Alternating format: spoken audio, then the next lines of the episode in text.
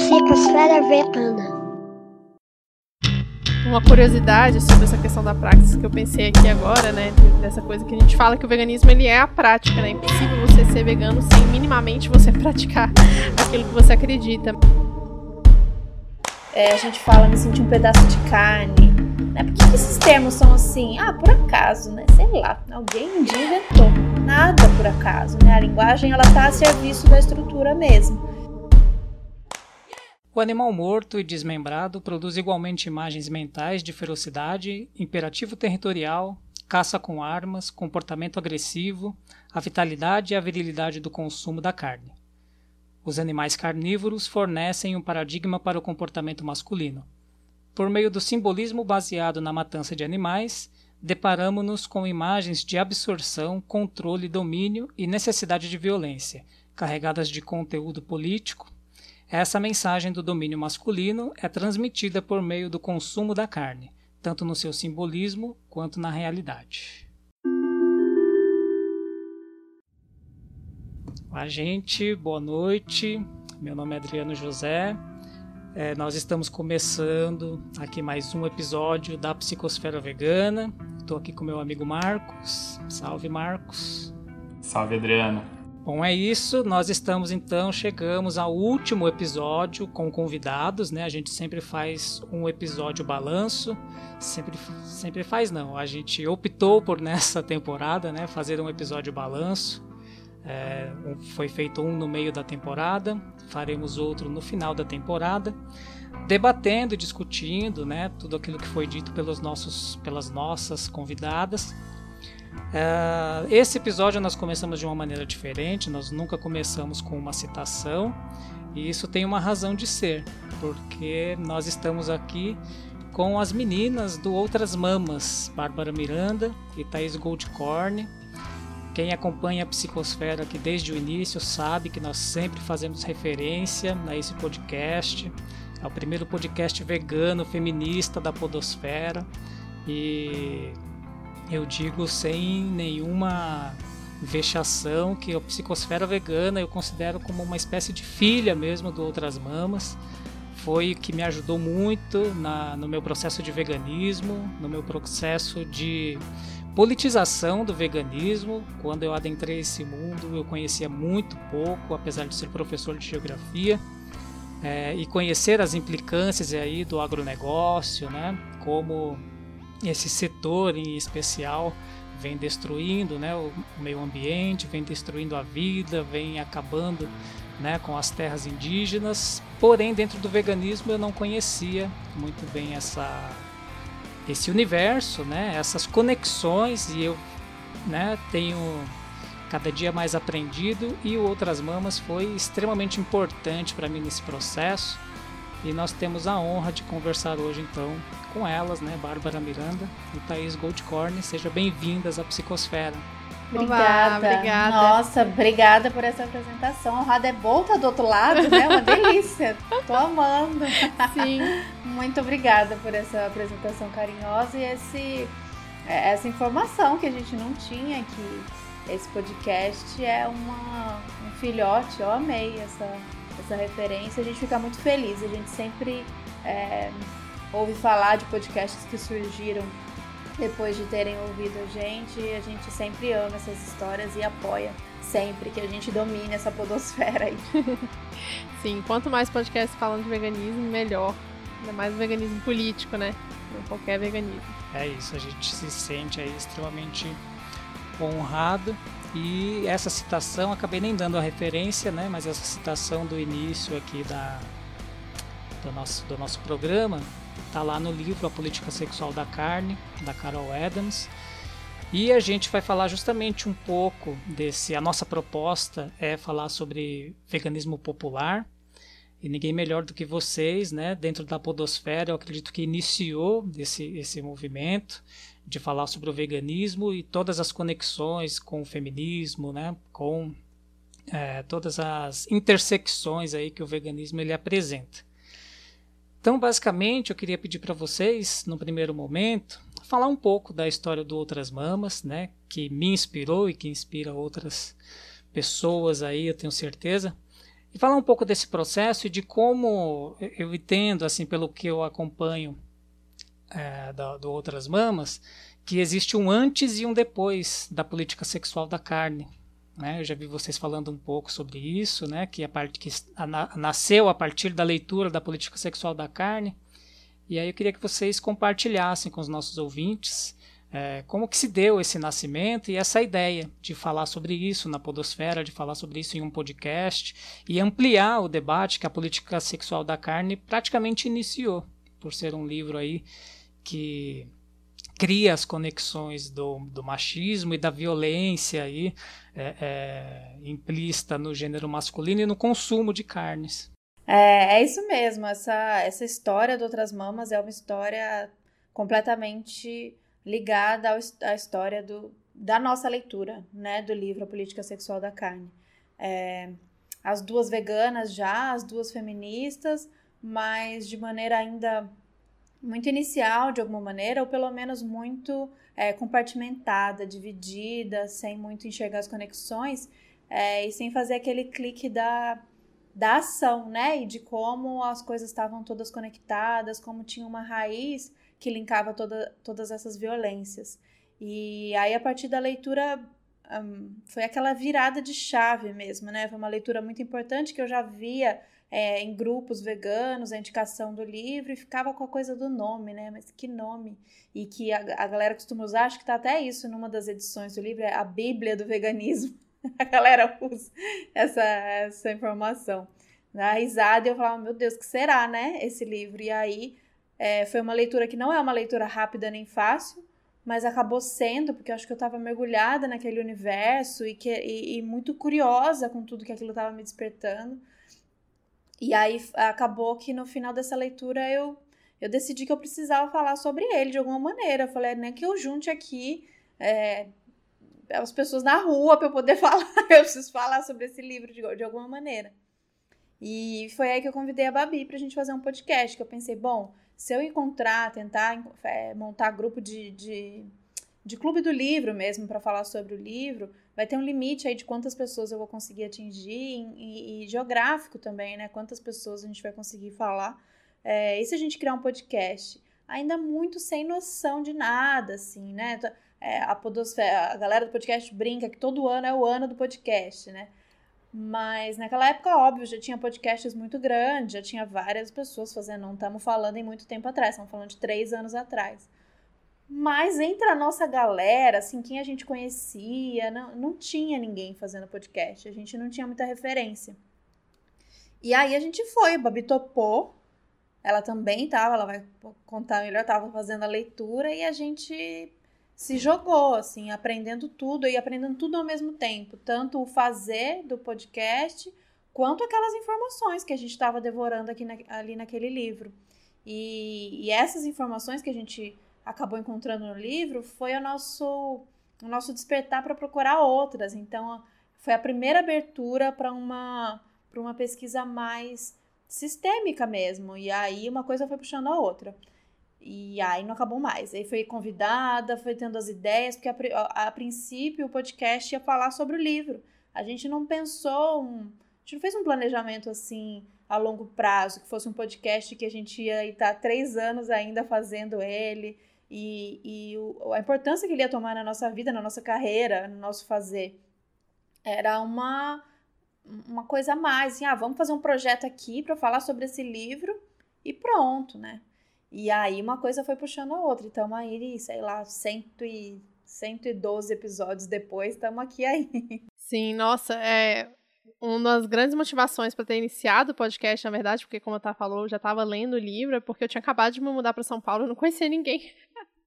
E aí eu, eu sou do tipo de pessoa que topa projetos, assim, eu saio entrando nas coisas. Depois eu desisto de alguns, mas esse foi um que eu não desisti porque deu muito certo, né? Tanto a nossa amizade quanto o trabalho, o fluxo de trabalho, como a gente faz. E a gente foi aprendendo junto com o livro, como a Tá falou, aprendendo junto com o livro e aprendendo com as convidadas. Cada convidada que chegava era uma informação nova. Alguém de casa falava, já viu o trabalho de fulano? A gente ia atrás, descobre, e termos novos. Então, acho que também fez parte do nosso processo de politização, assim, ainda mais porque a gente lançou o podcast no fatídico ano de 2018. Então, não teve como sair muito da, do, do veganismo político, né? Era meio que o único caminho que a gente poderia fazer. Muito bacana. Eu ouvi no penúltimo episódio, ouvi os dois últimos, né? Com o Chavoso da USP e com a Anitta, né? E eu esqueci o nome da outra moça. Ana Paula. Ana Paula.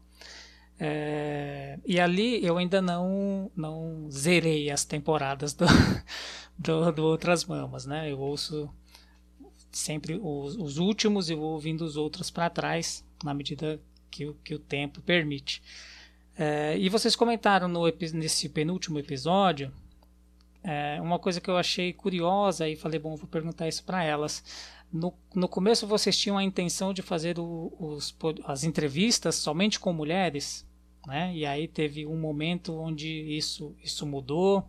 É, e aí eu queria perguntar o porquê que mudou, qual, qual a concepção que vocês tinham, ou não mudou a concepção, mudou simplesmente essa coisa de o podcast criou proporções que, né, de, de se tornar conhecido, de, né, perdurar aí além do que vocês planejavam, como é que foi, como é que se deu essa transformação?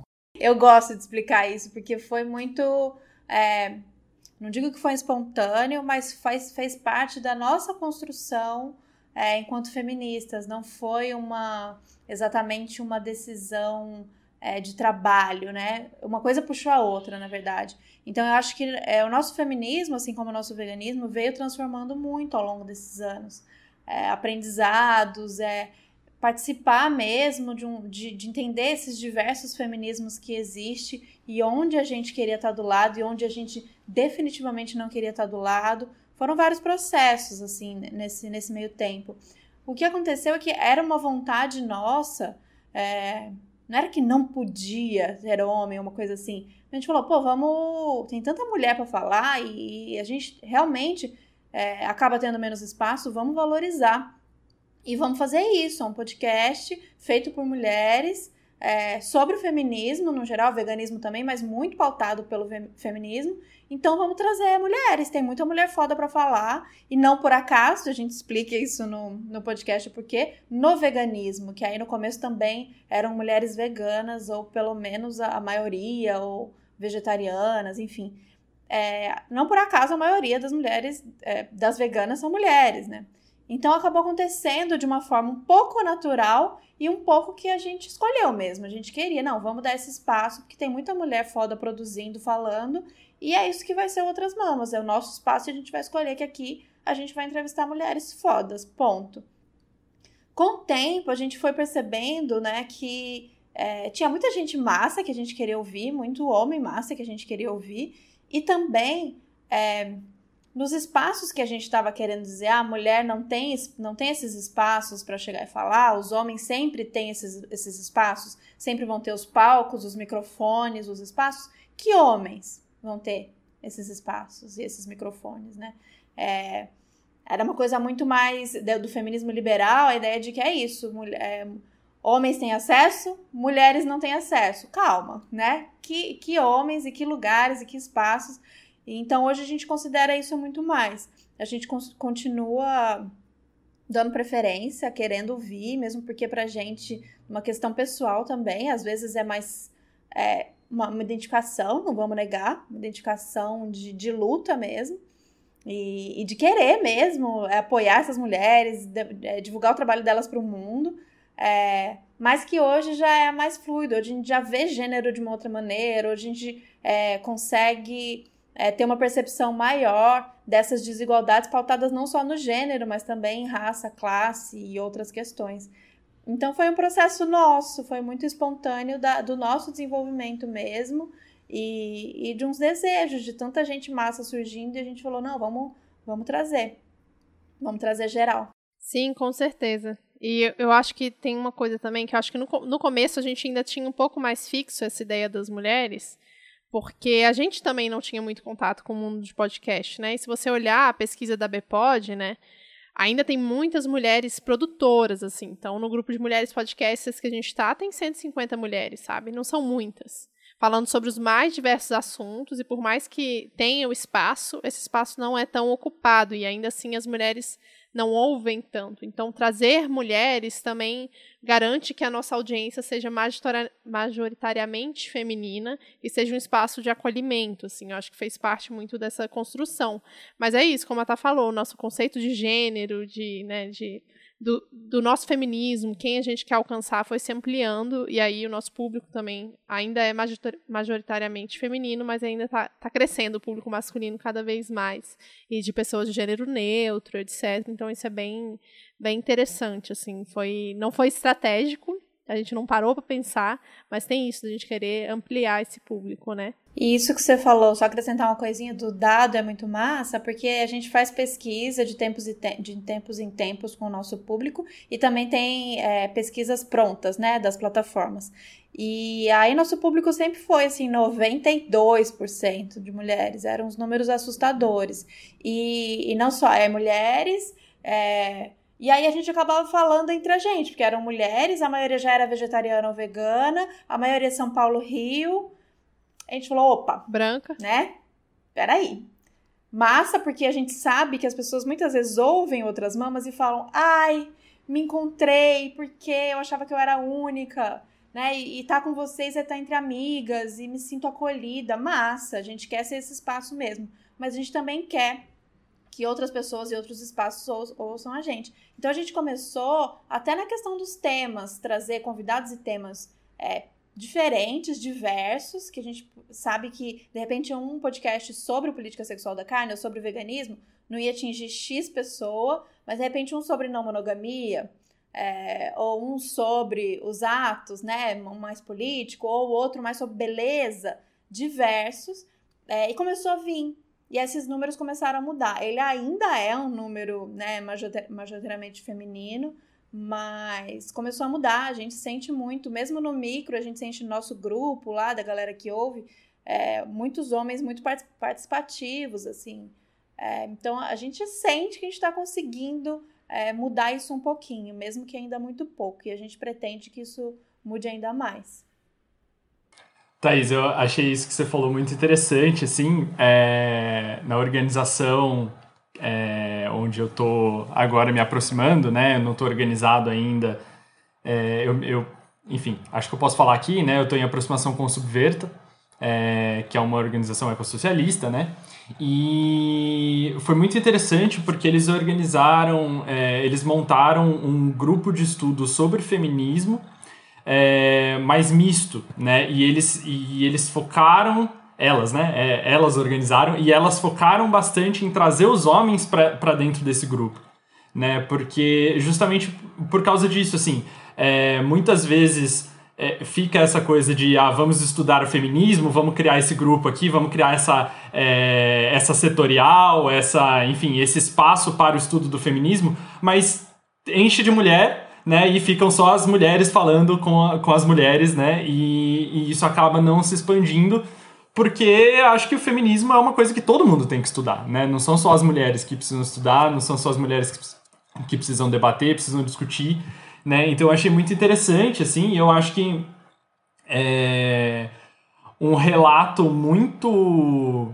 frequente nesse grupo de estudos é, foi, foram homens dizendo é, pô, eu me, eu, eu me senti muito, in, é, é, a, a princípio, inseguro de vir até aqui, né? Porque, é, principalmente na esquerda, né? Eu acho que os homens já têm muito medo de serem chamados de machista e de fazerem alguma coisa sem querer, né? E acabarem sendo machistas, né? E eu acho que, principalmente dentro de um grupo de estudos, essa é, essa insegurança talvez ainda cresça, né?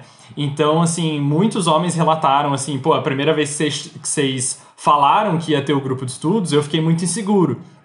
Só que aí o que as pessoas que estavam organizando fizeram, elas foram e chamaram os homens pessoalmente, homem a homem, né? E falando assim, ó, oh, a gente tá fazendo isso aqui para vocês, a gente quer que vocês venham, né? E, e enfim, e aí é, é, muito, muitos homens compareceram, né? Eu acho que foi bem 50-50, assim, é, do, do público. E foi super interessante, assim, o debate. Inclusive, vou recomendar aqui o texto que a gente leu, que foi o Homens Companheiros de Luta, da Bell Hooks, né, que eu achei um texto fenomenal, assim, e ela fala muito disso, assim, né, ela faz esse, essa crítica ao feminismo liberal, né, ao feminismo que, é, enfim, né, ah, não, é só, é só a gente aqui, é a gente que tem que falar com a gente, e os homens são os nossos inimigos, né, e então é um texto, é um texto muito, muito interessante e fica essa recomendação também.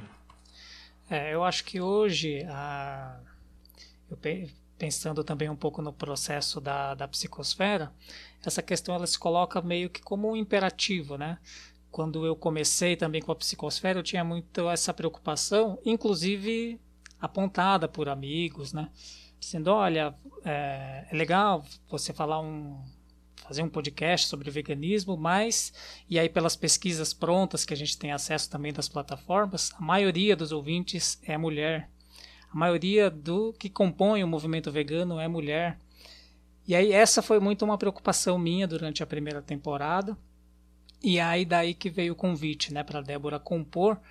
E de fato, é, você começa a enxergar a coisa de, de, uma perspectiva diferente. Até mesmo a esquerda, eu acredito que tem visto essa questão de uma perspectiva diferente, né? A gente não vai esperar a revolução para mudar os nossos comportamentos, né, para mudar a nossa, né, é toda essa questão. A gente tem que mudar a partir de, de já, né, desde, desde o diagnóstico, né, e e uma coisa muito interessante no veganismo e que vocês proporcionam isso é justamente é, fazer essa conexão, né, e mostrar, como a Sandra Guimarães colocou aqui para gente, o veganismo como praxis, né? O veganismo como uma prática, não como uma finalidade. Né? O veganismo como prática. E, enfim, as entrevistadas que vocês que vocês já levaram no Outras Mamas mostram muito isso. E o podcast de vocês é importante nesse sentido, na minha percepção, porque justamente mostra o veganismo como praxis, como prática cotidiana, né? E nós, homens que ouvimos o podcast, quer dizer, é inevitável, né? não rolar uma conversa em casa, não rolar uma autorreflexão. Então, é, é, o próprio episódio do Chavoso da USP, nossa, é fabuloso nesse sentido, porque você começa a pensar né, justamente o, o campo de ação né, que, que o veganismo proporciona para um homem negro de periferia num espaço completamente elitizado, que é a USP. Né? Então, muito bacana assim, essa é, e, e, aí a, a, pergunta, né? Eu acho que vem como, como imperativo mesmo isso, né? E não só para nós que estamos à frente de um projeto, à frente de um podcast, mas eu, acredito que seja uma renovação dentro do próprio campo da esquerda, de fazer essas discussões, como o Marcos colocou, né? Envolvendo, quer dizer, o o homem, né, o gênero masculino, não pode ser exclu, excluído da, da discussão, da pauta de gênero que envolve a discussão sobre os seus comportamentos nocivos. Né? E aí, é, essa, essa abordagem né, que, o, que o podcast de vocês traz, eu acho muito, muito massa, assim, muito, muito interessante essa construção. É, e aí, enfim, me perdi aqui na pergunta que eu ia fazer, mas é isso, né? Queria justamente comentar isso, de como é, o, determinados assuntos que interessa a todos, né, faz justamente essa mudança de comportamento, gera essa mudança de comportamento em nós. Assim como foi para mim, a primeira vez que eu ouvi, né, você falou do título, a política sexual da carne, a primeira vez que eu ouvi, eu falei, nossa, mas uma coisa não, tem nada, não, pode ter a ver uma coisa com a outra. E quando você lê e, e se percebe naquele processo, é, e aí, quer dizer, é, vem o momento do choque, né? Vem o momento do, olha, realmente tem a ver, tem conexão, tem como é, a gente transformar essa visão. Né? E aí é muito interessante essa ideia, né, que eu acho que a gente tem que insistir no veganismo popular enquanto praxis, não enquanto modelo, né, não enquanto ideal, não enquanto algo a ser almejado, mas enquanto algo a ser vivido, né, a ser praticado. Né? Eu acho isso muito interessante e eu vejo muito assim a preocupação de vocês nesse sentido, como citando novamente o Chavoso da USP, né, como o veganismo é mais uma das, das lutas que compõe ali aquela aquela questão dele ser um, um, um homem negro num espaço elitizado, né? É, uma curiosidade sobre essa questão da prática que eu pensei aqui agora, né, dessa coisa que a gente fala que o veganismo ele é a prática, né? É impossível você ser vegano sem minimamente você praticar aquilo que você acredita, mas a prática política do veganismo, ela se dá de tal forma que chega um momento em que você simplesmente não consegue não ser vegano, né? E é uma curiosidade sobre outras mamas é que várias vezes a gente chamou convidados para podcast e a gente descobriu na hora que a pessoa era vegana, assim, a gente não imaginava, ou ela não tinha falado antes, ou tinha acabado de virar, porque chega nesse momento de embate, né? Seja pela leitura da Carol, seja pelo contato com o nosso podcast, seja pela leitura de outras coisas, ou notícia de jornal, ou documentário que seja, aí as pessoas acabam virando vegana por essa convergência política que tem entre as lutas, né? Isso é bem interessante. É, e essa, inclusive, é uma, uma crítica que o veganismo liberal costuma fazer, de que o veganismo político ele pode afastar né, as pessoas.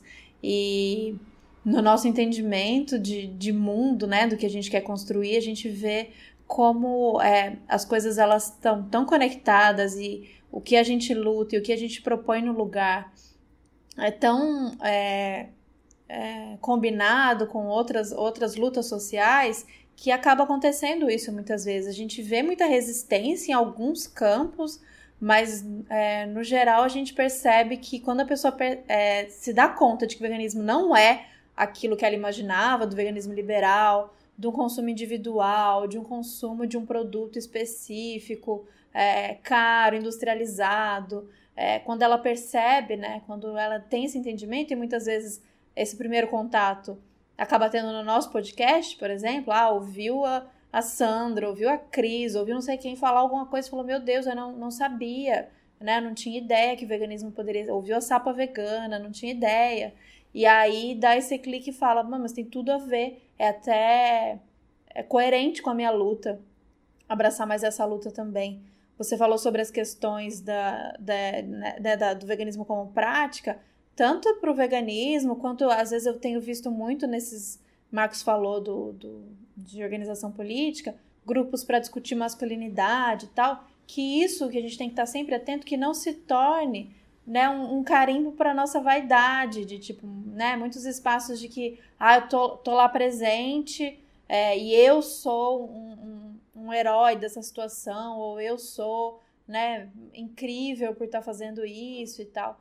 E isso acontece bastante se a gente não está atento de que é, é, sobre a prática, é sobre a gente é, viver e construir as alternativas que a gente quer ver dali na frente. Então, por isso que quando a gente enxerga a luta dessa maneira, é, algumas questões lá iniciais que eu lembro que eu ouvia, do tipo. É, Ai, mas é, se eu comer isso de tal empresa, eu posso ser vegana? Ou umas perguntas muito sobre o indivíduo, assim. É claro que tem a nossa responsabilidade como indivíduo, mas sabe, essas coisinhas muito de posso, não posso. É... Enfim, outras questões muito. Ou então, quando alguém me perguntava, ah, mas tem que escolher uma causa, porque senão é muita coisa, não dá conta de, de você se posicionar tudo. Ai, também tudo você tem que se posicionar. É porque a gente enxerga de outra coisa. É a minha, isso é a minha vida, isso é como eu quero construir o mundo que eu quero viver. E eu vou construir ele agora, eu não vou esperar dali a pouco para construir. Então, se isso é minha vida, né? Se eu é, me propus a viver de um jeito que eu não enxergo os animais como mercadorias, de que eu não enxergo os animais como comida, como, como enxergo os animais como é, o outro que está à disposição, eu também não enxergo o meu companheiro, eu também não enxergo meu camarada, eu também não enxergo é, as outras pessoas que eu me relaciono. E aí isso se amplia para toda a luta e é, acaba, a, acaba sendo a a vida, sabe? Não tem muito que o que pensar, fica sendo meio natural, porque é isso, é esse mundo que eu quero construir. É claro que vão ter aí as dificuldades, porque a gente vai viver um mundo que a gente quer construir mas que ele não existe, ele não está dado, ele não está posto, a gente está construindo e construir. Pensa viver numa casa e pensa construir uma casa. Construir uma casa dá um trampo, né? Acontecem coisas e tal. E, e a incoerência, a incoerência porque o capitalismo ele é totalizante. Aí você vai se, se ver nos, nos embates é, morais, né, éticos, e aí você é, lembrar sempre de que a incoerência é do sistema. E aí você segue, e você faz escolhas, né? Ah, eu tenho que trabalhar para essa empresa, eu tenho que é, andar nesse carro. É isso, viver é, com essas incoerências, tentando no máximo é, minimizá-las ou construir essas alternativas, mas sabendo que elas vão existir. Muito bacana. Tem um, uma questão que eu acho que é crucial assim para a gente falar sobre a política sexual da carne, que é o conceito do referente ausente. Né? Ele é o grande, a grande, vamos colocar assim, né, a grande descoberta né, da Carol Adams para despertar, né, ali aquela trazer à tona, né, aquele animal que está ausente e que foi transformado em alimento, né, em comida. E eu já vi vocês numa, numa live com, acho que pela União Vegana de Ativismo, com o Carlos Coelho, né, que participou aqui da gente. E aí eu queria pedir para vocês falar um pouco sobre, não sei se vocês têm algum episódio que fala sobre essa questão do referente ausente, né?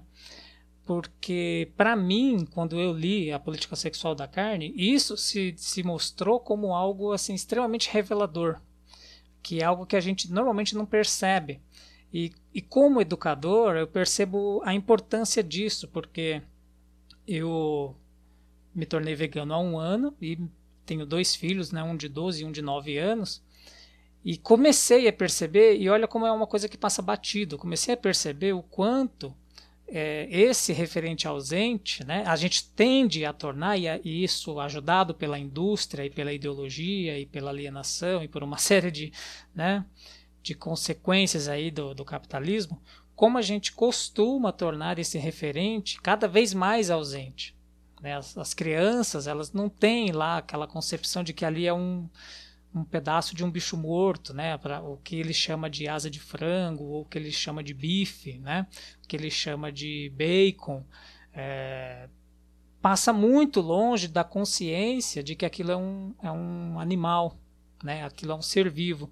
E quando eu terminei a política sexual da carne, a minha vontade, eu creio que, que deveria ser a vontade de vocês também, era de anunciar isso, de falar, olha, o como isso é, é revelador, né? Como isso é revelador e que a gente fica com essa sensação de trazer esse, esse ausente cada vez mais para perto, né? Para que isso quer dizer, na verdade, trazer cada vez mais a consciência, né?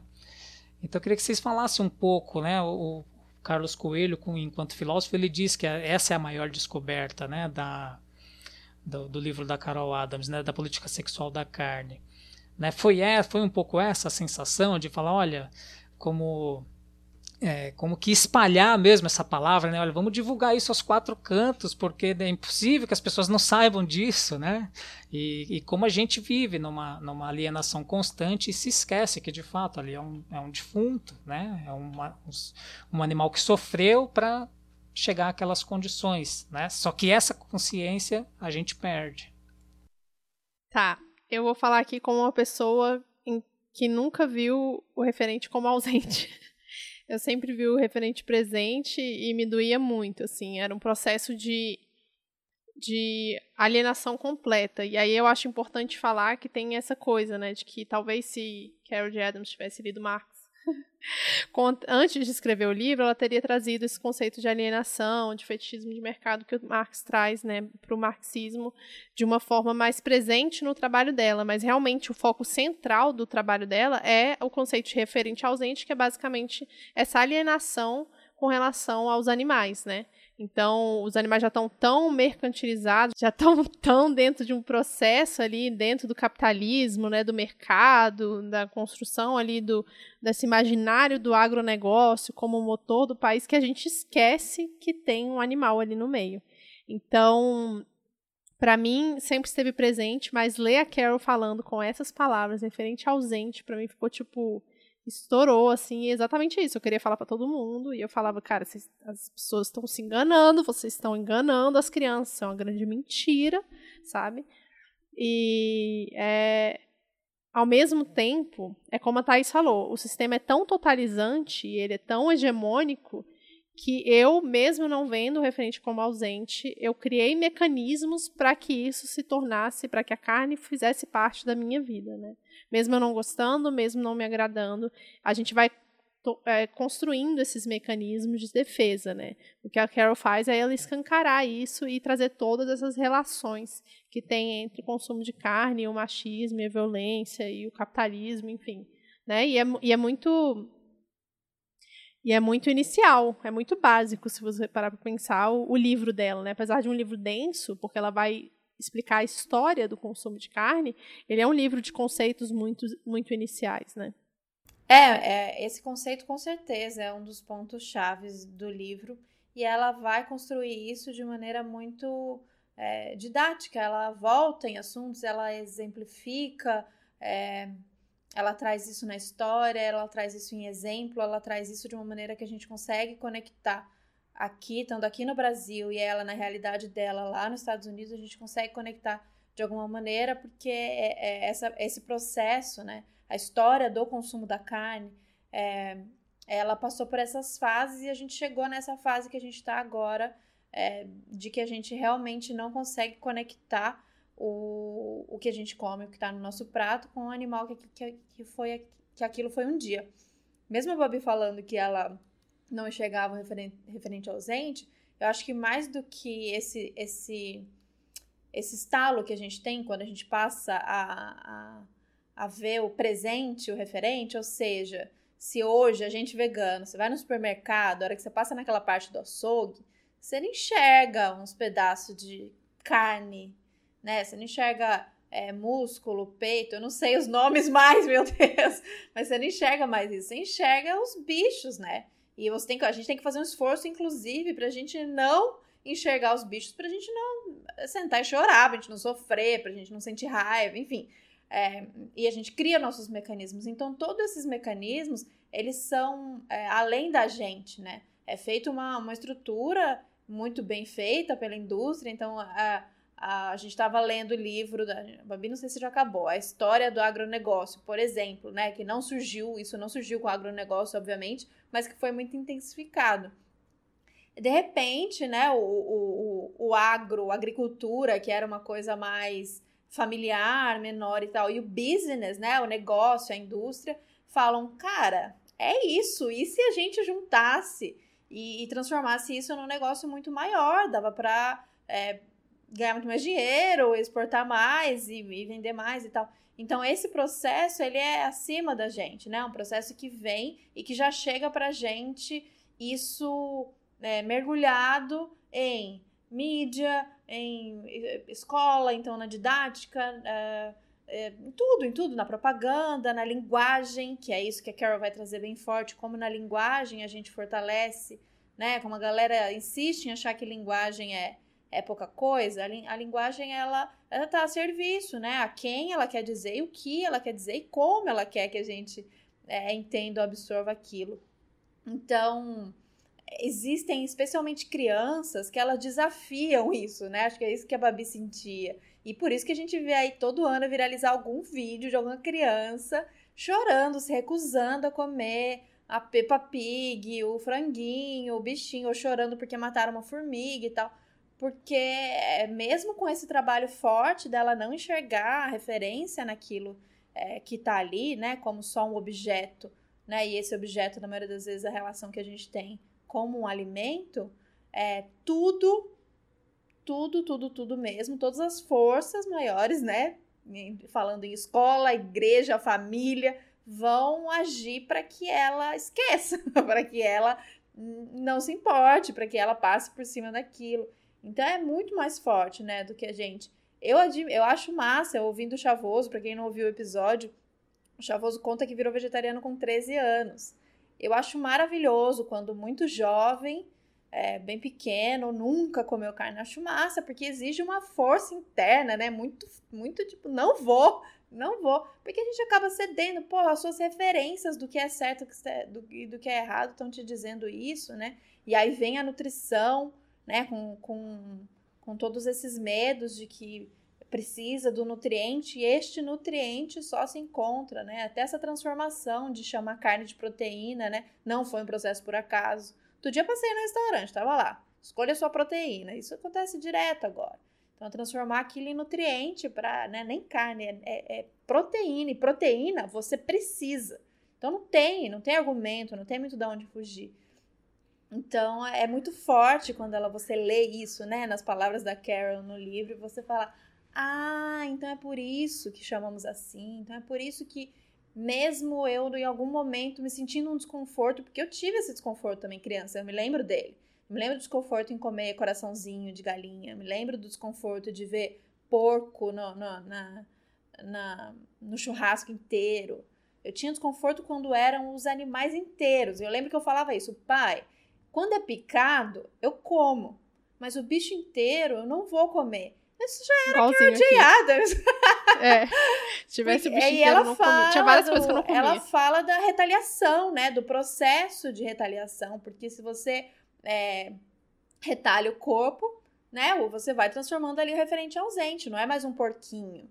É um pedaço, né? É um, é um, é um, é um bife, é um bacon, é uma salsicha, é uma linguiça, já é uma outra coisa. E isso que a Babi falou do, do, do marxismo, né? De Marx, explica, eu acho que é, é uma outra coisa ainda. A Carol conseguiu ir numa outra coisa muito específica, mas que sim, se a gente falar em alienação, em reificação, né? do, de como a gente. E ela traz isso com o termo de objetificação, né? Coisificação. Que é nada mais é do que o capitalismo faz de, com maestria, o que ele precisa fazer. É tudo é mercadoria. Então, os animais também vão passar por esse processo. E Carol vai trazer o paralelo com os nossos corpos, né? Com os corpos das mulheres, é, com toda essa construção de masculinidade e feminilidade, todo essa, essas, esse jogo de força, né? Do poder, do, do dominador para o dominado. E nessa estrutura hierárquica, é, o, o, as mulheres vão estar tá aí e por isso que ela consegue traçar muito bem essas comparações e a gente consegue na linguagem, olha que maravilha, a linguagem é uma coisa trazer essas comparações que a gente achava que era, ah, porque por acaso, né? Por que, que será que me chamam de vaca? Por que, que será que é, quando a gente se sente assediada, é, a gente fala me senti um pedaço de carne? Né? Por que, que esses termos são assim? Ah, por acaso, né? Sei lá, alguém um dia inventou. Nada por acaso, né? A linguagem ela está a serviço da estrutura mesmo. E por isso que transformar a linguagem, a gente também jogar com isso, né? A galera surta falar de gênero neutro, né? Falar de linguagem neutra, como se fosse uma, uma estrutura é, fixa, como se a linguagem a gente não tivesse também para a gente transformar, para a gente utilizar ela é, da maneira que a gente acredita, também é, a serviço da nossa luta, por que não, né? De se ela está jogando para é, reforçar as estruturas de poder, o masculino como o, o neutro, por exemplo, a gente que quer transformar um outro mundo, a gente utiliza ela também é, para já é, testar essas outras possibilidades. Meio por aí. É, teve várias coisas que passou aqui pela minha cabeça para falar, mas eu acho que você já deixou de uma maneira tão maravilhosa que nem vale a pena eu falar muito. Eu só queria fazer um gancho é, com o que a gente discutiu com a Sandra no último episódio, justamente sobre a linguagem, né? A gente falou sobre a questão palestina com a Sandra, né? E ela estava falando da questão de chamar é, o que tá a colonização israelense na Palestina de conflito né? E, e como isso é um artifício da linguagem, da linguagem para é, é, meio que um eufemismo ali, né? É uma coisa de, de mascarar a colonização tão clara, tão é, nítida que está acontecendo aqui ali naquele território, né? Então é muito isso, assim, a linguagem é, é, é uma ferramenta política como qualquer outra e é muito usada para opressão também. Né? E a gente é, resistir por meio da linguagem é um, é, é, um jeito tão válido quanto e muito mais do que válido, é necessário, né? Então eu também fico muito é, incomodado, assim. É, incomodado não sei se é a palavra, mas, mas eu, eu fico frustrado, assim, quando é, pessoas de esquerda, né, é, ficam, assim, ficam resistentes, né, em, em querer mudar a linguagem. Né? E nós, como veganos, antiespecistas, né, a gente fala muito de não xingar de burro, né? É, enfim, né? É, todas, todas essas expressões do dia a dia, né, que a gente fala que acabam sendo, sendo especistas. E aí toda, toda vez, né, a gente, a gente é, é, é demarca isso, né? E fala, ó, oh, compa, cuidado com isso aí, né? É uma expressão específica e tal. E tem, tem algumas pessoas que, que são muito resistentes com isso, né? E eu fico muito frustrado com isso, sabe? Porque, pô, a pessoa é de esquerda, sabe? É, é, é uma coisa tão, tão básica assim, né? É tão, é tão simples é, perceber o quanto que a linguagem pode ser usada para essa opressão, né? Para naturalizar essa opressão. Então é uma coisa que a gente tem que tem que estar tá sempre atento.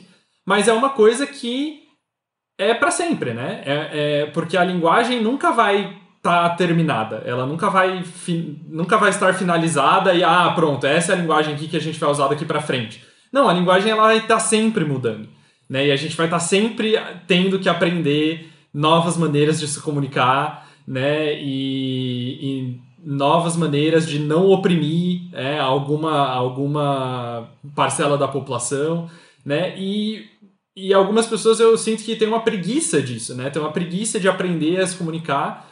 É, e eu, por outro lado, eu, eu gosto muito de comunicação, né? Eu, por outro lado, eu acho isso fantástico, sabe? Porque, pô, é uma oportunidade de estar sempre aprendendo cada vez mais sobre as diferentes lutas, né? E, enfim, é isso. Sim, com certeza, Marcos. Eu acho, Perfeito, muito bom. Eu acho que a gente pode conversar sobre linguagem falando, cara, o tanto de gíria que a gente. Cara, eu já falei, cara.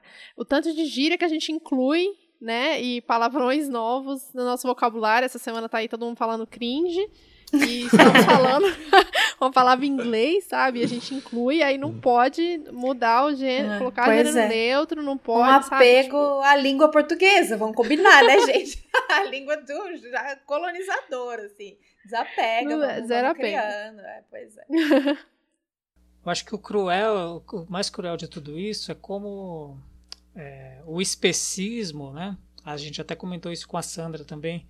É, o especismo ele ainda não chegou num nível de debate como o antirracismo, né? Como a, a questão LGBT que mais está chegando agora, né? Com força também. Um debate cada vez mais presente. E o antiespecismo ainda é uma coisa um tanto quanto apagada. Inclusive na literatura, né? Eu estava vendo, estava lendo esses dias alguns artigos sobre literatura brasileira e como são é, realçados alguns animais que ficaram famosos na literatura, por exemplo, um, tem um romance do José Saramago que chama A Caverna e tem uma cachorra ali, né? Que ela cria toda a conexão familiar ali. No Fogo Morto, né, tem a baleia. Mas assim, a forma de você analisar esses animais é assim sempre atribuindo é, é sentimentos humanos. Né? Sempre atribuindo sentimentos humanos. Nunca é pensando a ciência animal. Né? Nunca é pensando a natureza do, do próprio bicho. Né? Então, assim, eu acho que o antiespecismo ele tem essa essa capacidade para quem se torna é, antiespecista de falar, bom, eu acho que se, se a gente consegue mudar isso né, com relação à linguagem, aí as outras coisas ficam a, até mais fáceis. Fala, não, mudar isso, mudou essa questão com relação ao antiespecismo, a gênero neutro é simples, é antirracista, é, é simples, uma piada é, é, feita ali com, com intenções racistas, você se você já percebe né, de antemão, seja você quando vai contar, ou seja você quando vai ouvir. Né? Então acho que o antiespecismo e a Carol Adams ela foi muito famosa, muito, muito, muito famosa não, muito forte nessa questão, que é de justamente a gente precisa trazer o, o, o, o ausente para perto, né? No, nessa questão do animal. Né? Porque você pode falar, eu já ouvi críticas, né, que o conceito de alienação dá conta. Mas não dá conta porque o conceito de alienação é geral, é, é falando de uma estrutura de sociedade classista. E a Carol Adams fala de uma situação que é muito específica, né? que é como nós tratamos os animais na nossa sociedade, né? como nós exploramos eles como, como coisa, né? como algo imaterial, como, como, algo, como uma matéria. Né? Então, acho que, que o antiespecismo, ele, ele, talvez ele traga essa sensibilidade, inclusive para as outras lutas que estão conectadas ao veganismo né? Que é como a Thais colocou aqui, quer dizer, por que, que a gente fala, por que, que a mulher fala que se sentiu como carne, né? Por que, que a mulher fala, por que, que o homem fala também, né? Eu, lembro de um episódio especial de vocês sobre a política sexual da carne, onde vocês entrevistaram a, a própria Sandra Guimarães, e ela fala de uma relação ali familiar em que um primo dela falava é, fulana tá só o filé. Então, quer dizer, o que, que expressa essa linguagem? Né? E por que, que é tão difícil você, ao, ao abrir os olhos para esse, esse referente ausente, por que, que, por que, que existe a resistência né? Para a gente mudar essa forma de comunicação tão agressiva? Né?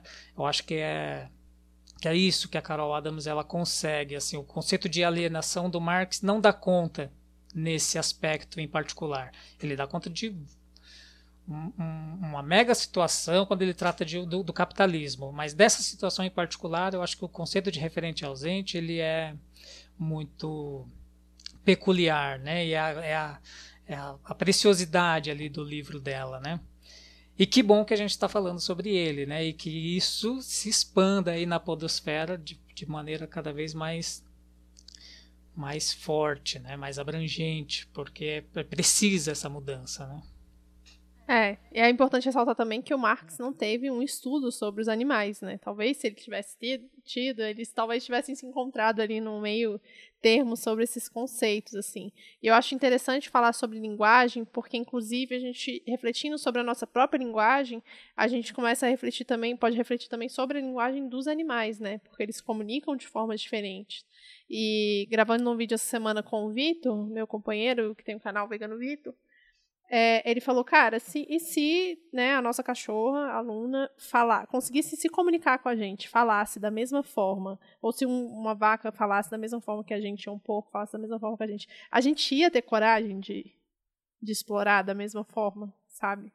Tipo, é isso que diferencia a gente. É muito, é muito doido para pensar nisso e, e, e refletir sobre o quanto que a gente divide a nossa sociedade de acordo com a linguagem, é isso. Se você não usa, é, se recusa a mudar seu, sua própria linguagem, se, talvez você esteja não refletindo sobre outras formas de se comunicar também, né?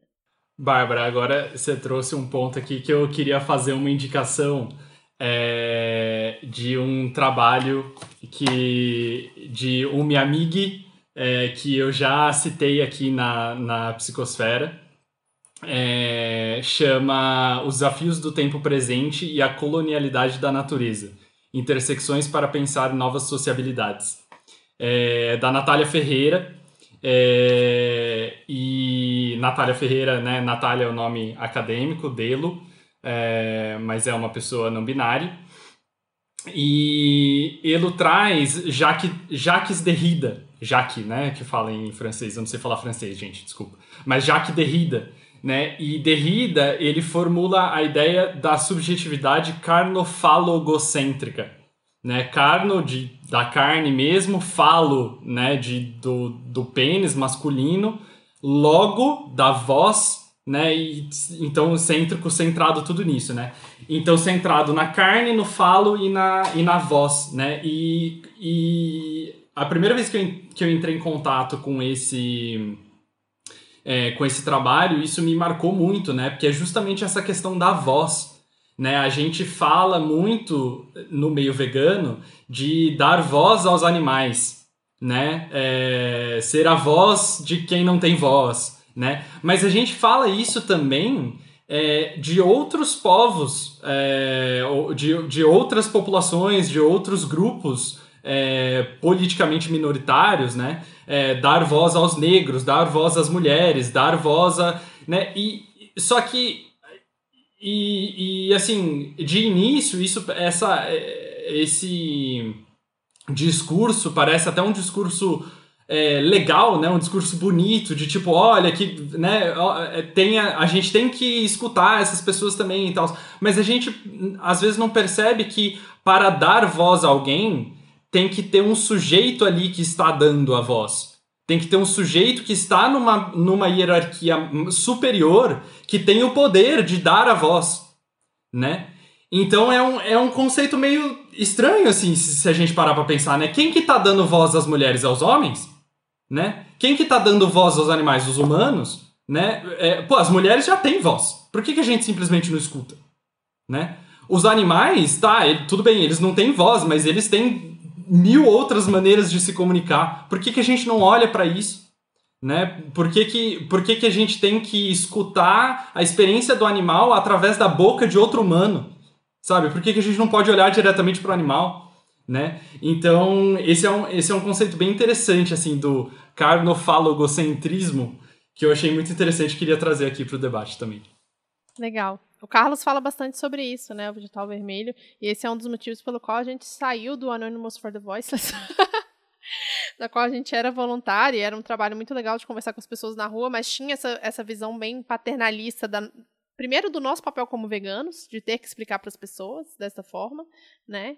bem e a outra para falar que os animais não têm voz, quando na verdade eles têm, né? Eles se expressam muito bem, a gente só não percebe isso no dia a dia. Bacana. Aproveitando que você puxou esse gancho, Bárbara, dessa é uma ONG, né, que vocês participaram, já vi vocês falando outras uhum. vezes. É, bom, nós tivemos as manifestações aí, né, de 29 e 19 de Aliás, 20, foi 24, né? 29 mesmo. 29 de maio e 19 de é, junho. 29, isso, é. é isso mesmo. E eu falar da minha percepção, assim, eu ainda não, não me senti seguro para participar dessas manifestações. Né? Eu, como educador, recebi a primeira dose recentemente, participei de um longo processo aí de greve aqui no município de São Paulo por terem colocado a escola como serviço essencial, mas não nos colo não, não havia nos colocado né, no plano de vacinação. E aí esse foi um dos, né, dos ganhos aí da nossa greve. Nós entramos no calendário, né, e eu, eu particularmente já estou com a, a maioria dos educadores, né, estão aí com a primeira dose tomada aí da vacina. Mas tenho acompanhado, né, fotos, imagens, vídeos, né, fico com aquela vontade de ir nas manifestações. E uma das coisas que me chamou muito a atenção foi a participação de veganos na, nas manifestações. É, antes dessa pandemia, eu tinha os olhos completamente vedados para essa questão do veganismo e nunca havia percebido nada parecido. É, aqui em Mogi mesmo, onde eu moro, eu recebi uma foto num grupo de que tinha várias tendências ali, né? Tinha anarquistas, tinha marxistas, ecossocialistas e tinha os veganos, inclusive com a bandeira, né? Veganismo antifascista. Então eu queria perguntar para vocês como que vocês veem isso, né? Há de fato uma maior participação do movimento vegano nas manifestações ou é somente eu aqui na minha, na minha, na minha recente aproximação e vendo o veganismo em tudo, como se, né, é, é, de fato essas coisas sempre existiram. Né? Porque eu fico também um pouco com essa, um pouco com essa crise. Será que eu que estou vendo, né, o veganismo em tudo, ou essas pessoas sempre existiram e como é que, como é que se dá isso, né? Eu acho que só indo mesmo numa manifestação presencialmente que eu vou poder ter melhor essa percepção. Mas pelas fotos, pelos vídeos, você vê as bandeiras, você vê os veganos se posicionando. Eu acho que uh, eu me sinto realmente um, um, privilegiado nesse, nesse aspecto, né, de ter me tornado vegano em um ano e, e já ter é, acesso a uma série de informações, desde podcasts a textos, né, que, e livros e coisas que vêm sendo produzidas. Então, eu queria que vocês falassem um pouco nesses três anos de, de outras mamas e de processo de veganização de vocês, né, de veganismo de vocês, como que vocês percebem se há realmente esse aumento, né, de, desse veganismo popular, né, politizado, ou, ou não, é só uma impressão? Olha, quando eu virei vegana, era tudo mato. Mentira, não tem tanto tempo assim, tem cinco anos. Cinco anos? Cinco anos. Mas realmente, em cinco anos, o Brasil, a internet, é, várias relações se transformaram como se fosse 15, né? Muita coisa aconteceu nesse meio tempo. Nesses cinco anos de veganismo e nesses três anos de podcast. Como a Babi falou, quando o podcast surgiu, foi no ano de 2018, onde é, ali foi um ano bem decisivo para o movimento, para o veganismo. Muita coisa aconteceu ali. É, sempre existiu um veganismo político, é, sempre, sempre teve a galera é, engajada em, em atos, colando junto com outras pautas, com o movimento social. Mas realmente em 2018 aconteceu uma, é, uma, uma, coisa muito clara que não deixou, não, não teve como o movimento ficar solto do jeito que estava, né? Não, o veganismo. De repente ali ficou mais claro, ficou mais é, difícil de você não enxergar que claramente existiam veganismos e que você, como um, ali uma, uma pessoa, um indivíduo, um ativista, um militante, seja, seja lá o que você né, é ou se considera, é, ia ter que escolher. Ia ter que escolher um lado, porque, porque de repente você já era uma pessoa que militava é, em, em outros espaços, você veio do movimento estudantil, ou você veio do movimento feminista, e aí você virou vegano, e isso era uma, uma outra coisa. É, ou você, o que é boa parte. Você nunca militou em nada, você estava lá, você, o que você fazia politicamente era votar de dois em dois anos, e de repente você virou vegano e o veganismo te, te colocou a, a, alerta para outras questões e, e para uma prática né, muito presente, como a Babi trouxe, como vocês trouxeram. Então, ali em 2018, é, não deu para não atentar para o que estava acontecendo ali, o perigo, né? Daquelas eleições, o medo que tomou conta do tipo, isso não pode acontecer, essa eleição, esse homem não pode se eleger e a gente precisa se, se mexer. E ali você começou a perceber claramente veganos que falavam: não misturem política no meu veganismo, isso não tem nada a ver. Ou veganos que claramente se posicionaram é, a favor da candidatura do Bolsonaro e aí os veganos falaram, pelo amor de Deus, isso não pode acontecer, a gente tem que se posicionar e dizer que o nosso veganismo é, é contra tudo que esse homem representa e a gente sabe o que vai acontecer. A gente sabe de que lado ele vai estar, a gente sabe as perdas que a gente vai ter, tanto socialmente quanto para os animais também, minha gente. E aí ali aconteceu essa esse posicionamento mais claro, não tinha como você falar assim. Eu falava assim: "Ah, eu adoro conhecer vegano, eu quero fazer amigos veganos, conhecer gente vegana". Aí a partir dali não bastou você falar isso, tem que falar, quero conhecer vegano, mas qual? eu quero colar junto, eu quero conhecer, eu quero, eu quero é, participar de, de movimentos, de coletivos, mas né, o que é, qual é o seu veganismo? O que você pensa é, né, a respeito do capitalismo? O que você pensa a respeito do Bolsonaro? O que você pensa a respeito do agronegócio? O que você pensa a respeito da indústria? Várias coisas que antes, obviamente, já existia, mas parece que não era tão escancarado. Então, acho que desde que aconteceu essa, essa divisão clara, é, a gente vê quem se posicionou ali desde o início contra essa candidatura se expondo mais, se colocando mais e tendo referência. Então, a Sandra Guimarães era uma referência desde sempre para quem acompanhava o blog e tal, mas que aquilo virou uma coisa tipo assim, eu, eu preciso colar, é desse lado, é isso aqui, é desse lado dessa mulher que eu quero estar. Tá. É isso. É isso que representa o meu veganismo. Entendi. E aí em seguida veio Sabrina, que Sabrina começou a produzir o conteúdo ali dela sobre a esquerda e de repente descobrimos Sabrina vegana. Acho que ela tinha acabado de passar pelo processo também, né, de veganismo. Foi muito, inclusive foi graças aos vídeos do Vitor, ela fala isso, inclusive. Foi nesse meio tempo, a gente descobriu Sabrina falou: é isso, colamos também. Então acho que aconteceu isso no geral no movimento, com as pessoas, de perceber também através da internet quais eram as referências que faziam sentido, que representavam aquilo que a gente estava sentindo naquele momento, aquela indignação, né? E querer se posicionar e o que fazia sentido. Não, mas peraí. Então tem uma galera dizendo que se a gente lutar para ter mais produto vegano no supermercado e produto sendo um queijo vegano de 25 reais, um leite vegano.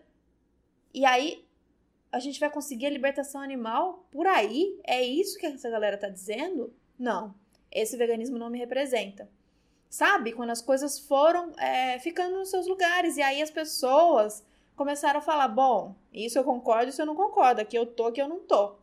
Né? Então acho que. Não sei se essa sua percepção, percepção agora, recente, de, desse ano, eu acho que quando a gente vê crise, quanto mais a gente vê perdas de direitos, crises, a gente, se ainda não se posicionou, você vai buscar um jeito de, de agarrar alguma coisa. Então, nesse 2018 já foi aquele um, um dos baques, né? E agora, 2020 2021, mais essa de pandemia, quem ainda tinha alguma ilusão de que dava para negociar com o mercado, de que de repente Bolsonaro não vai ser tão ruim assim, quem ainda tinha isso, acho que agora está percebendo todos os retrocessos, todas as perdas. Pode ser, essa análise aqui que eu estou fazendo de, de observação mesmo, mas acredito que, que pode ser por aí. Mas é, minha galera, nossa galera, sempre esteve, sempre esteve presente nos atos. E de alguma maneira ou de outra, talvez não é, sinalizando que são, né, que é um coletivo vegano, porque muitos coletivos, aí vamos dizer, graças à UVA, União Vegana de Ativismo, que surgiu é, para juntar esses coletivos que são veganos, mas que são anticapitalistas, eu acho que muitos coletivos novos surgiram. Aí representando um coletivo com, com bandeira, talvez seja uma coisa mais recente. Mas a, as pessoas já estavam ali. É, é, é, importante contar que a história do veganismo no Brasil ela começa com o movimento stray edge hardcore há muito tempo atrás, né? Há mais de 20 anos atrás. Então, o movimento antifascista vegano ele existe. Mas eu acho que não tinha essa sinalização, igual a Thais está falando. Aqui em Brasília, por exemplo, não teve nenhuma bandeira com relação. Eu estou em Brasília. Nenhuma bandeira com relação ao veganismo, mas eu sei, eu sei que tinham vários veganos lá, porque eu conheço a galera. Então, todo mundo colando no movimento Bem Viver, né? No Subverta, a galera mais ecossocialista, tem uma galera vegana que cola junto nos atos. Já em São Paulo, no Rio, acho que a galera levantou a bandeira do veganismo mesmo, falou: estamos aqui presentes com o veganismo anticapitalista, antifascista, o que é muito, muito interessante, mas eu acho que é uma coisa mais recente mesmo. E, como a Tá falou, é, dentro do que a gente está vivendo agora, é quase que inevitável, né? Não se posicionar como vegano, é importante colocar o veganismo como um movimento político também. Posso acrescentar uma coisinha? O que eu acho importante da gente estar tá atento nesses atos específicos, esses que estão sendo chamados agora, é se atentar às pautas do ato. Porque um ato, ele, isso a gente, acho que Chavoso trouxe um pouco, a gente trouxe no último post, o ato ele vai dar um tom daquelas demandas específicas que estão acontecendo. Então, óbvio que a gente tem muitas demandas, né? Diversas demandas. E se tratando em, na causa animal, a gente tem um monte. Mas o ato, se naquele ato a, a nossa, o nosso grito, a nossa, nossa, nosso norte vai ser fora Bolsonaro, específico, é, auxílio, é, é, né, enfim, a gente é, tem que respeitar o coletivo nesse sentido, né? O que foi demandado é, de maneira é, em assembleia, pelos coletivos, pelos partidos, pelas pessoas que constroem o ato. Então, eu acho que a gente tem que tomar cuidado é, e aí vai ter vegano que vai dizer nunca é a hora de dizer dos animais. Não é isso. Se eu tô dizendo fora Bolsonaro, meu amor, se isso não é pelos animais, eu não sei o que mais pode ser. Mas eu, é, o que eu digo é para as bandeiras prestarem atenção na demanda daquele ato e colar, por exemplo, você vai colar num, num ato agora da galera é, dos povos indígenas pela, né, contra a PL 490, pela demarcação e tal. Você vai colar com os povos indígenas, você vai colar para dar força, para fazer volume, para atender aquela demanda específica. E aí tomar cuidado com o tom que vai dar naquela. Né, entende? De, de não tumultuar e entender a que aquele ato serve. Quando a gente. O, o, o, meu sonho breve é que a gente consiga voltar a fazer nossos atos específicos de, né, sobre a causa animal e que eu tenho certeza que a gente fazendo essa construção é, em conjunto com outros grupos, com o movimento social, essas pessoas vão colar com a gente em solidariedade as nossas pautas também. né? Que é o que a gente espera, por exemplo, num, num 8M, numa manifestação é, de mulheres, que os homens colhem solidariedade. E não só solidariedade, mas porque as pautas são da sociedade, né? Como o Marcos falou no começo, o feminismo que a gente acredita, o feminismo para os 99, ela é uma demanda da sociedade como um todo, das mulheres, das crianças e da classe trabalhadora no geral. Então, essa, esse tipo de solidariedade nos atos e nessa é, prestar atenção qual é o tom e qual é a chamada é importante. Mas, de qualquer maneira, a gente tem que estar presente. A gente não pode esvaziar e, e, e colar. E, é, e, assim, gente, para quem cola em ato sozinho, vou dizer para vocês, colar em ato organizado é uma outra história. Então, procurem se organizar. Um coletivo, não precisa ser partido, pode ser um coletivo feminista, pode ser um coletivo vegano, pode ser é, um movimento social, mas colar em ato organizado é uma outra história do que colar em ato sozinho. Cola de qualquer maneira, mas cola sozinho, tenta descobrir, presta atenção. Eu tô numa cidade nova, né? Eu me mudei, tô em Santos agora, saí de São Paulo. E eu fui no ato agora aqui no, no 19J sozinha. Sozinha, tem uns amigos e tal, mas assim, não organizado. O que, que eu fiz? Fui sozinha, mas fiquei de olho. Tipo, opa, esse coletivo achei massa, pelo que tá escrito na, né, nas bandeiras, me representa, faz sentido para mim conheço, pesquisei, conheço esse partido. Não, partido não quero mais. Quero esse, essa turma aqui. Ah, essa turma feminista. Olha esse coletivo é, antirracista, que mais. Você presta atenção. E aí você vai seguir nas redes sociais, vai se informar e tenta colar de maneira organizada, que é, é um outro corpo que a gente ganha estando junto. Claro, né, gente? O coletivo sempre é, sempre é o, é o caminho.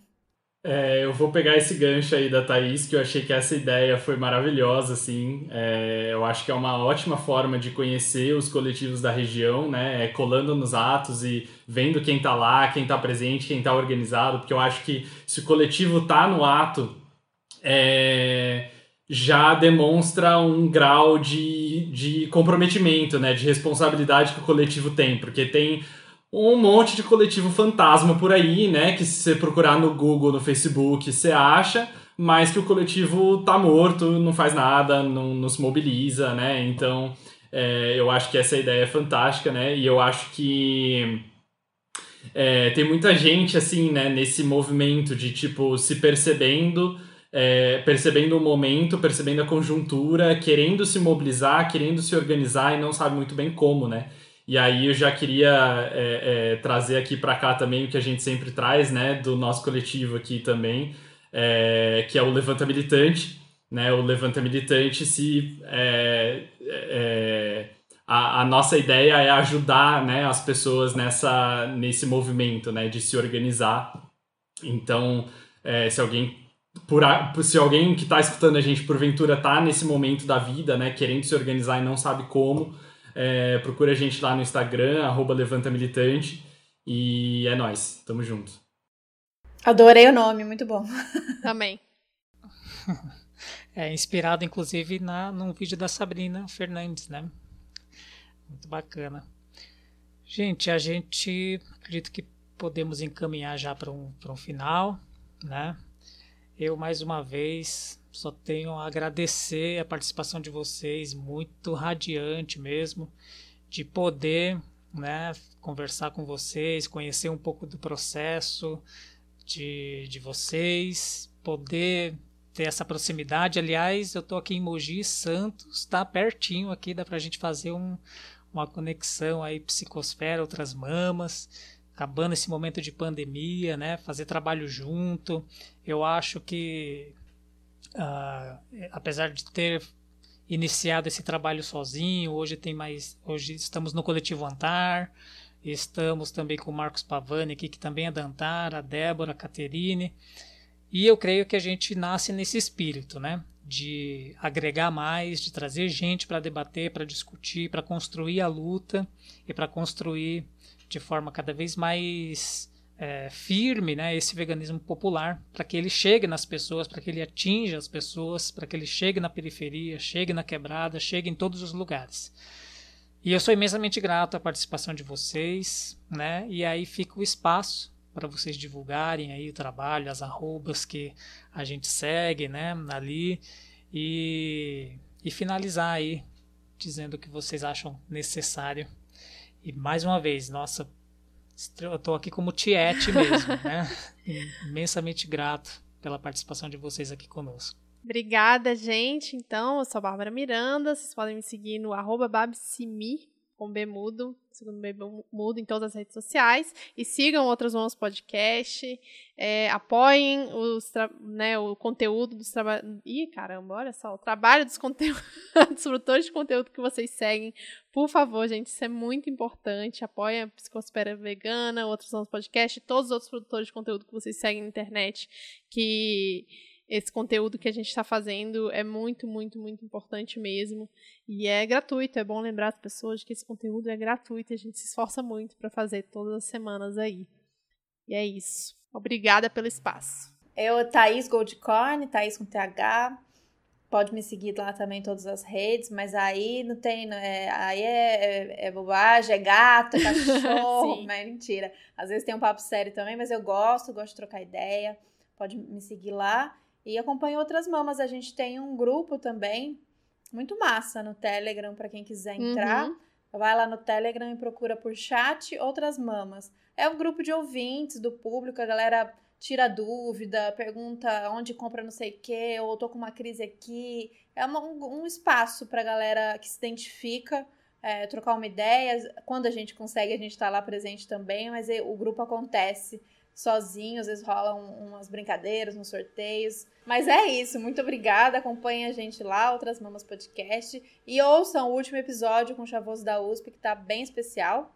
Não sei se vai ser o último quando sair esse episódio, vai, ainda vai ser o último, será? Provavelmente. Né? Acho que não, acho que não, tá, porque... Tá, já vai ter outros. Já vai tá, ter outros. ouçam todos os podcasts. Exatamente, exatamente. obrigada é. pelo carinho, obrigada pelo convite, muito boa essa conversa e vida longa a psicosfera. Sim. Valeu. Isso, fechando então com chave de ouro a psicosfera, outras mamas aqui presente. Muito obrigado, sucesso a outras mamas também ouçam todos, porque todos são muito bons. A gente nem falou, eu queria entrar aqui no, nos episódios que vocês fazem sobre livros, que é fantástico, enfim. Próxima sigam, temporada. É, a gente sigam, volta. ouçam, conheçam, né? E aí ampliem aí o público dos ouvintes de veganismo, né? Eu acho que a gente aí. precisa disso. É isso. Forte abraço. Sim. Obrigada, Valeu, tchau, gente. gente. Obrigado. Valeu. Obrigada, tchau. tchau. tchau.